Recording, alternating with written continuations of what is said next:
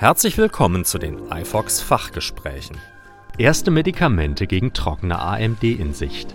Ein iFox Fachgespräch mit Dr. Stefan Fröhlich, dem ärztlichen Leiter der Augenarztpraxis 5 Höfe in München. Gegen feuchte AMD gibt es seit längerem Medikamente. Warum gab es bislang keine Wirkstoffe gegen die trockene AMD? Die feuchte Form der Makuladegeneration ist eine Form, die relativ schnell entsteht, sich schnell entwickelt und sie hat auch ganz konkrete Mechanismen, wo die Forschung ansetzen kann, diese Mechanismen beeinflussen kann.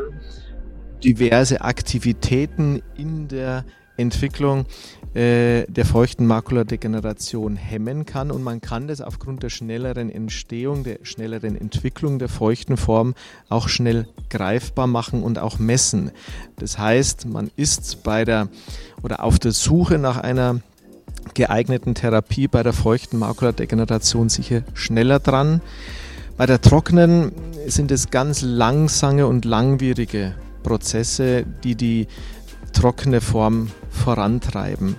Es ist multifaktoriell, teilweise wissen wir auch gar nicht, welche Faktoren da alle eine Rolle spielen, von individuellen Prädispositionen bis hin äh, zu äh, Entzündungsparametern. Und das zu greifen und in dieser langsamen Geschwindigkeiten, das ist extrem schwierig. Studien müssen ganz lang äh, aufgebaut und entwickelt werden, um Daten zu liefern. Und das macht es besonders schwierig.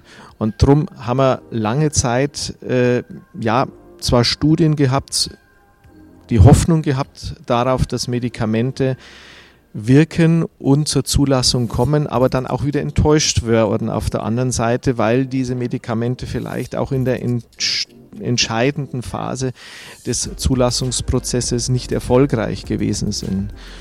Und jetzt ist der Zeitpunkt, wo durchaus auch in Phase 3, also in einer fortgeschrittenen äh, Entwicklungsphase des Präparates, des Medikamentes, positive Signale gesendet werden.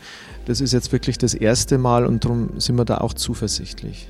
Welche Forschungen haben die Entwicklung dieser Medikamente ermöglicht?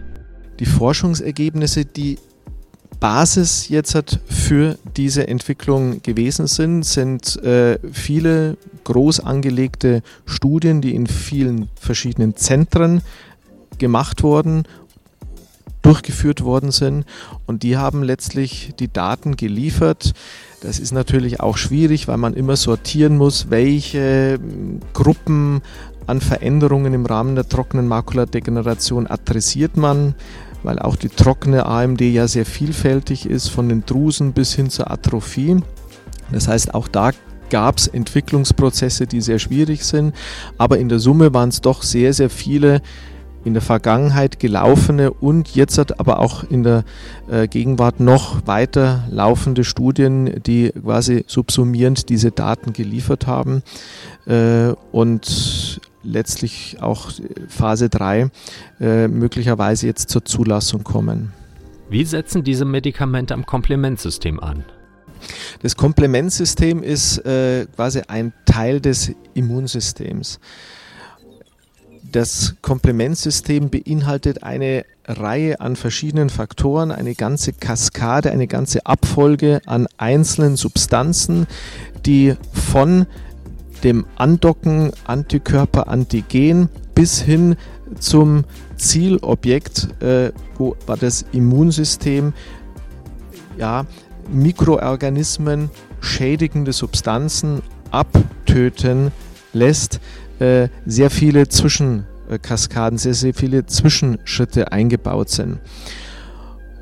Das Problem ist, dass diese positive ähm, Kaskade des Komplementsystems auch negative Wirkungen zeitigen kann. Das heißt negativ in dem Sinn, dass auch gesundes Gewebe geschädigt werden kann und das ist der Punkt, wo man angreift, dass man gezielt bestimmte Substanzen des Komplementsystems inhibiert, also hemmt, um dieses hyperaktive Komplementsystem so ein bisschen in den Griff zu bekommen, dass dieser negative Effekt, dass auch Gewebe in der im Falle der Makuladegeneration die Netzhautzellen, damit die eben weniger Schaden erfahren.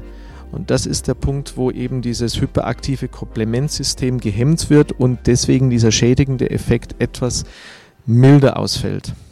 An welchen Faktoren setzen die Wirkstoffe an? Das sind die Faktoren C3 und C5. Warum die so heißen, weiß ich nicht. Aber das sind die beiden, wo äh, letztlich die Medikamente, die in der Untersuchung und in der Erprobung sind jetzt halt am erfolgreichsten gewesen sind. Und was können diese neuen Wirkstoffe leisten? Sie können natürlich jetzt halt nicht äh, den Schaden, der entstanden ist, reparieren. Das ist bei der feuchten Form, ich sage mal, moderat möglich, dass man Flüssigkeit, Blutungen wieder entfernen kann. Bei der trockenen kann ich einen Gewebedefekt, eine äh, Atrophiezone kann ich nicht äh, reparieren dadurch, sondern es geht nur darum, äh, den weiteren Verschlechterungsprozess möglichst zu hemmen, zu verlangsamen. Das heißt, ich kann dem Patienten sagen, dass mit diesem Medikament die Chance, länger die Lesefähigkeit aufrechtzuerhalten, etwas verlangsamen. Ja, und das ist für die betroffenen Patienten natürlich auch ganz wichtig zu erfahren, dass einfach dadurch ihre Lesefähigkeit und damit auch ihr tägliches Leben, dass das einfach länger dauert, als es vielleicht sonst im Vergleichsfall dauern würde. Wie werden die neuen Medikamente verabreicht? Das das ähnelt so ein bisschen der Therapie, die man bisher bei der feuchten Makuladegeneration kennt, nämlich als Spritze in den Glaskörper, als intravitreale Injektion. Entweder jeden Monat oder alle zwei Monate. Auch das muss erst rausgefiltert werden, wie häufig gespritzt werden muss. Wann kommen die Medikamente auf den Markt? Wenn man den Berichten Glauben schenken mag, dann ist es äh, durch die FDA beantragt, eine beschleunigte Zulassung zu erreichen, die möglicherweise in den nächsten Monaten bevorsteht. Und äh, bis ein Medikament dann in Deutschland zur Zulassung kommt, kann man sagen, dauert es vielleicht noch ein halbes Jahr länger.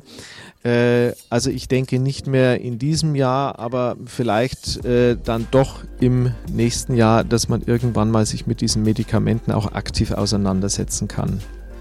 Für welche Patientengruppen sind sie geeignet? Also es äh, wird im Wesentlichen die Patienten betreffen, die eine relativ fortgeschrittene, trockene Makuladegeneration haben, die sogenannte geografische Atrophie.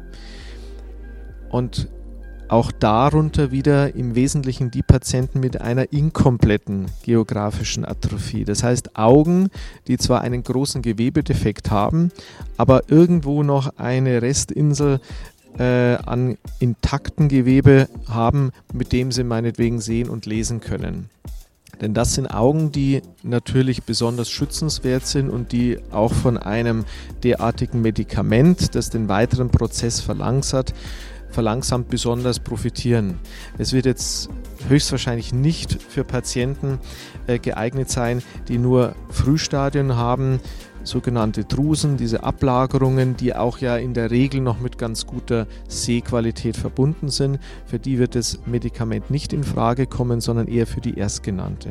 Wie oft müssen diese Medikamente verabreicht werden? Auch das kann ich jetzt noch nicht so abschätzen, ob man jetzt, wenn das Medikament zur Verfügung steht, ob man jetzt monatlich oder zweimonatlich spritzt, aber in etwa in dieser Frequenz.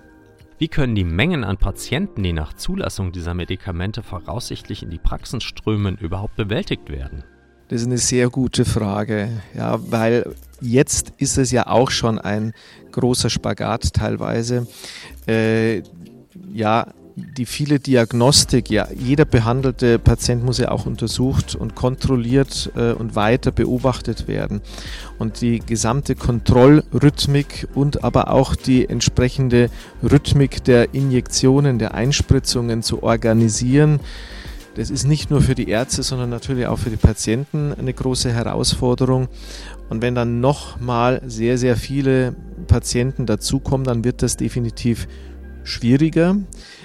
Wie man es im Zweifel dann umsetzt, äh, das muss jedes Zentrum für sich natürlich dann äh, aus handeln quasi.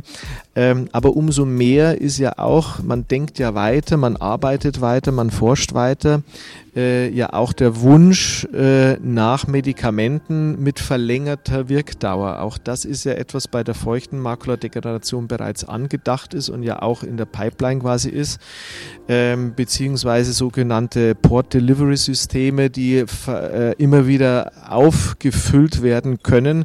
Ähm, das muss zwar auch getätigt werden, aber dieses Konzept oder dieses Prinzip der verlängerten Wirkdauer ist für die Zukunft natürlich auch von hohem Interesse. Wie haben die neuen Bildgebungsverfahren den Blick auf die AMD verändert? Ja, also die Diagnostik ist immer schon sehr, sehr wichtig für äh, Therapie, ähm, für Monitoring von Verläufen.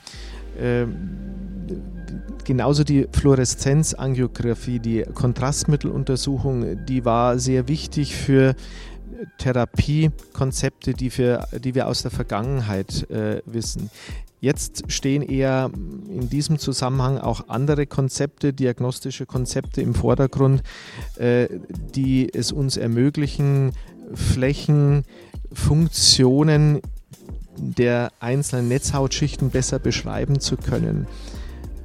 Autofluoreszenz ist da ganz wichtig. OCT-Darstellung, dass ich auch darstellen kann, ähm, nicht nur bei der feuchten sowieso, aber auch äh, Atrophiezonen besser beschreiben kann. Handelt es sich um eine inkomplette, um eine komplette Atrophie? Das im Darstellen, äh, die, diese Darstellung auch im Zeitverlauf, in der Zeitachse äh, zu ermöglichen, das gewinnt immer mehr an Bedeutung und wird sicherlich auch wichtig sein für diese neuen artigen Therapiekonzepte.